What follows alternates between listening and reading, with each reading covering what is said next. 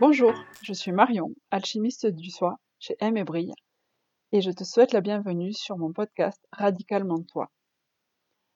Alchimiste du soi, c'est quoi? C'est-à-dire que j'accompagne des femmes et des hommes qui se sentent bloqués à un moment de leur vie à retrouver leur liberté en se reconnectant à qui ils sont, à l'essence d'eux-mêmes. Bienvenue dans l'épisode 10. Cet épisode est la seconde partie de l'épisode 9 où je te parlais des émotions plutôt d'un point de vue biologique, physique, électrique de ce qui se passe dans le cerveau. Dans cet épisode, je te parle plutôt du fait que, de mon point de vue, toute émotion bonne à entendre, toute émotion à sa place, et je vais te donner quelques astuces pour leur faire de la place justement et les écouter. Donc si tu n'as pas écouté l'épisode 9 et que tu tombes sur cet épisode, je t'invite à écouter d'abord l'épisode 9 avant de revenir ici. J'ai eu envie de te faire ces deux épisodes sur les émotions parce que en ce moment autour de moi, j'ai des clients, mais aussi des amis, où moi-même j'ai pu ressentir des émotions assez fortes, parfois désagréables à ressentir, en tout cas en ce qui me concerne. Et pour les personnes autour de moi, des émotions qu'elles ne jugeaient pas justifiées. C'est-à-dire qu'elles étaient dans des situations, dans ce que j'appelle habituellement des circonstances, que tout le monde autour d'elle jugeait de manière positive en lui disant Ah, c'est génial, euh, c'est super bien ce qui t'arrive, euh, tu vas voir, ça va être vachement bien et tout ça. Et la personne, en l'occurrence, elle ne trouvait pas ça génial ou savait intellectuellement que c'était quelque chose de positif, que la circonstance, elle aimerait avoir une pensée positive, sauf que sa réalité à elle, c'était qu'elle était soit dans des émotions de colère, soit dans des émotions de tristesse, soit dans des émotions un peu de découragement. Et donc, en plus de ressentir cette émotion plutôt désagréable dans une circonstance qui socialement est reconnue comme positive, la personne rajoute de la culpabilité, donc c'est-à-dire se sent coupable de ressentir une émotion désagréable et de ne pas être joyeuse dans la circonstance, puisque son entourage, la société, lui fait remarquer que c'est une circonstance positive et donc elle devrait être joyeuse dans cette circonstance. Et ce que je voudrais te dire aujourd'hui, c'est que chaque émotion est valide. Chaque émotion est là pour t'informer de quelque chose. Ça, j'en ai déjà parlé un peu la semaine dernière. Mais chaque émotion a sa place dans ta vie dans ta palette d'émotions, justement.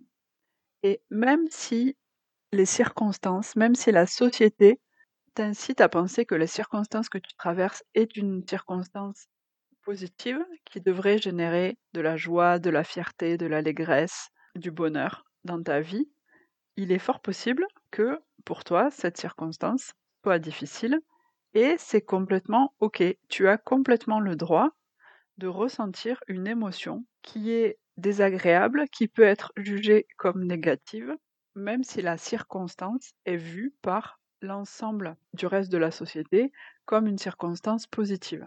Et ça peut être le cas par exemple dans des étapes de transition de vie. Par exemple, tu trouves un nouvel emploi dans une nouvelle région et tu dois déménager ce nouvel emploi correspond mieux à ce, que tu recherchais. En fait, c'est l'emploi idéal pour toi. Sauf que le déménagement, le fait de quitter ton environnement, etc., pour toi, tu peux le ressentir comme quelque chose de difficile.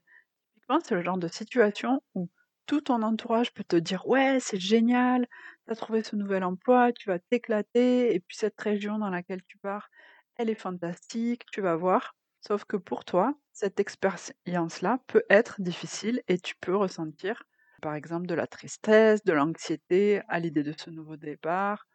Tu peux avoir peur de ressentir de la solitude, etc. Et en fait, ce que j'ai vraiment envie de te dire, c'est que l'ensemble de ce que toi, tu ressens aujourd'hui, quelle que soit la circonstance extérieure, c'est valide. C'est-à-dire que c'est pas parce que tout le monde considère que, par exemple, ce nouveau départ ce nouveau boulot est une opportunité géniale et que tu vas t'éclater, que tu n'as pas le droit de traverser des émotions difficiles, désagréables, avant et au début de cette expérience. Parce que tu peux, toi aussi, intellectuellement, savoir que ce nouveau job, tu le voulais et que tu es super contente d'aller dans cette nouvelle région. Tu peux savoir intellectuellement que cette circonstance, tu es content d'aller vers elle, sauf que dans le moment présent, dans cette période de transition, ça peut être difficile, tu peux ressentir des émotions désagréables et négatives. Et c'est vraiment OK. Ça fait partie du processus de changement, de dire au revoir à ta vie d'avant, de laisser des choses derrière toi et d'accueil de tout ce que la vie va t'offrir maintenant. Et c'est OK de ressentir des émotions désagréables. Tu n'as rien à gagner à rajouter de la culpabilité par-dessus ça. Et j'insiste vraiment sur ce point. Tu n'as rien à gagner à te dire que tu n'es pas normal à ressentir des émotions négatives, que tu devrais plutôt être content ou contente, qu'il y a quelque chose qui déconne chez toi. Non, tu n'as rien à gagner à faire ça. Toutes tes émotions sont valides. C'est une nouvelle situation que tu vas expérimenter, si je reste dans le cadre de ce déménagement. Ton mental, lui, on en a déjà parlé, il aime ce qui est constant, il aime, euh, il aime pas la nouveauté, il trouve que c'est dangereux. Il t'envoie des informations pour que tu ressentes des émotions désagréables pour essayer de rester ou de reconstruire euh, quelque chose qui est connu pour lui et dans lequel tu ressentiras des émotions plus agréables. C'est quelque chose qui peut arriver aussi en ce moment avec, euh, par exemple, ce reconfinement. Donc, J'enregistre cet épisode en avril 2021. Donc en France, on est reconfiné dans un truc un peu bizarre. Et on a paradoxalement plus de liberté que lors du premier confinement il y a un an, sauf que ça fait un an que la situation dure, sauf que plein de facteurs qui font que ça peut être difficile pour toi, ce reconfinement. Alors que tout le monde peut te dire, oui, mais regarde, tu peux aller jusqu'à 10 km, et puis on a encore le droit d'aller travailler, et puis on a encore tous ces droits-là.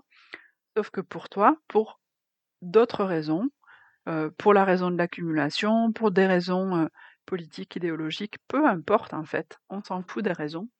Il est possible que pour toi, cette situation, aujourd'hui, reste une situation difficile et qu'elle fasse naître chez toi de la colère, de la tristesse, un sentiment de solitude, un sentiment de, de découragement de la situation qui n'évolue pas, etc. C'est OK. Encore une fois, toutes tes émotions ont le droit d'exister et tu n'as rien à gagner à rajouter du jugement par-dessus cette émotion, à te dire que tu devrais être contente, que c'est pas si grave, que tout va bien. Dans un premier temps, vraiment, l'important, c'est de te reconnaître le droit de vivre l'émotion comme elle se présente l'émotion qui est là aujourd'hui pour toi. C'est vraiment la première étape, c'est se dire, ok, c'est peut-être pas l'émotion que je voudrais vivre, mais c'est celle qui est là en ce moment. Donc, je l'accueille, je lui fais de la place.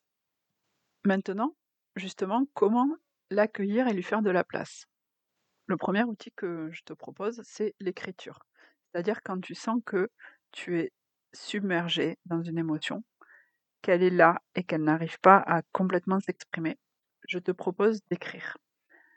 Comme j'en ai déjà parlé dans l'épisode 2, il me semble, tu prends un cahier, une feuille de papier, peu importe, et tu écris tout ce qui te passe par la tête, sans faire de phrases, sans chercher à ce que soit, ça soit grammaticalement correct. Tu écris, tu vides tout ce que tu as dans la tête, tout ce que tu ressens, tout ce que cette émotion vient de te dire en fait. Tu écris, tu écris, tu écris, tu ne te censures pas, il n'y a pas de tabou. Cette écriture, elle est là pour toi.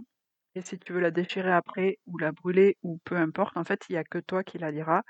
Donc ne te censure pas. C'est vraiment important que tu te mettes à l'écoute en fait de cette émotion et que tu la laisses parler complètement sans la censurer.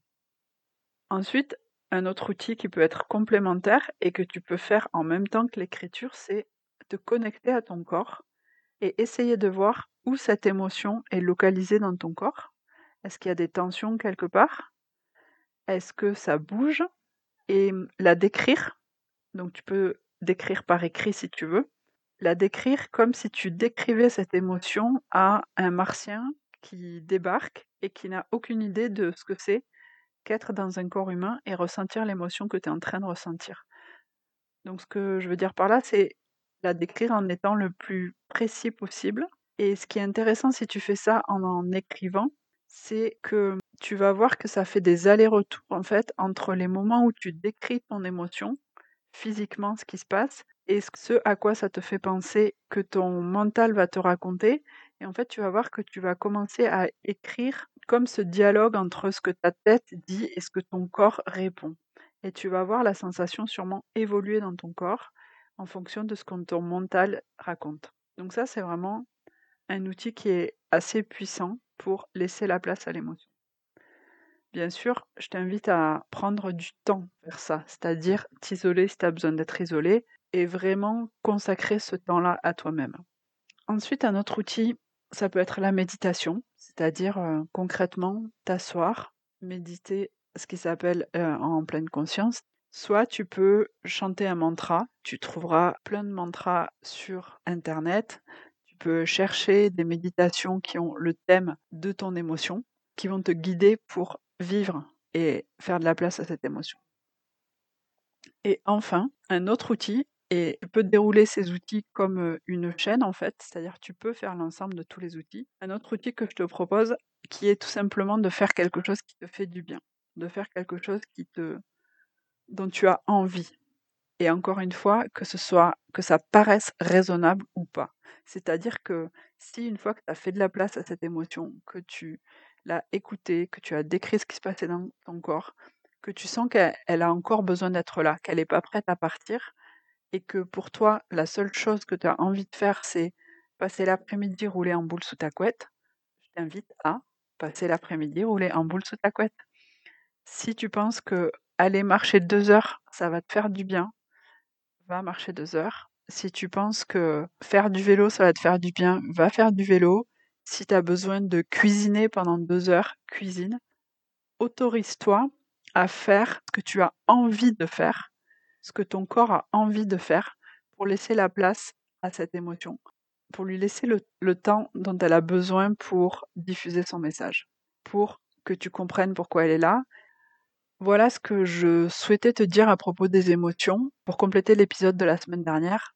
Dans notre société, l'expression de nos émotions en public notamment, et même pour soi, reste quelque chose de tabou et moi j'ai vraiment envie de te dire qu'il est temps de passer à autre chose. Nos émotions, elles sont là pour nous délivrer des messages et il n'y a aucune émotion taboue et il n'y a aucune émotion honteuse.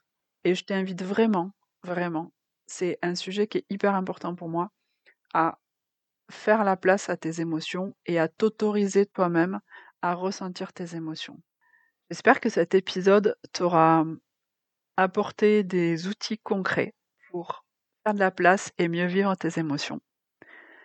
Si tu souhaites explorer ta relation avec tes émotions, si tu as envie de creuser plus loin les outils que je te propose et dans ta connexion avec toi-même et avec tes émotions, c'est le travail que je fais dans mes accompagnements individuels que je crée sur mesure. Je ne déploie pas un programme tout fait que je t'applique. Pour moi, ce qui compte, c'est vraiment d'aller chercher ton unicité à toi et donc, je t'accompagne en fonction de ce qui est là pour toi à chaque séance. On utilise ta vie comme support pour aller à la, rencontre de qui tu es, des émotions qui se présentent et de comment tu as envie de vivre et de construire le reste de ta vie. Si tu te sens appelé, si tu as envie de faire ce chemin avec moi, je t'invite à m'envoyer un mail à m.brille.coaching.gmail.com.